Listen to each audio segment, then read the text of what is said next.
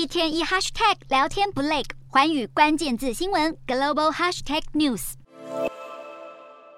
一蹶不振将成为中国半导体产业的代名词吗？专家口中或将永久影响中国的，就是美国商务部日前宣布一系列管制措施。未来美国企业如果没有获得政府许可，将不能出口先进晶片以及相关制造设备到中国，而运用美国技术在他国制造的晶片也将受此规范。日经亚洲引述消息人士报道，苹果已经暂缓将旗下产品使用价格比同业便宜至少两成的中国长江存储公司记忆体晶片，而荷兰半导体装置制造商艾斯摩尔也响应华府的政策，要求在美国的员工不要为中国的客户提供服务。至于原本很怕扫到台风尾的南韩，则逃过这波禁令。南韩不止豁免，而且还可能从中获益。南韩商报认为，美国晶片设备商撤逃中国或将转移阵地搬到南韩，毕竟全球应用材料第二大市场就在南韩。艾斯摩尔也将在二零二四年前在南韩新建极紫外光机再制造中心。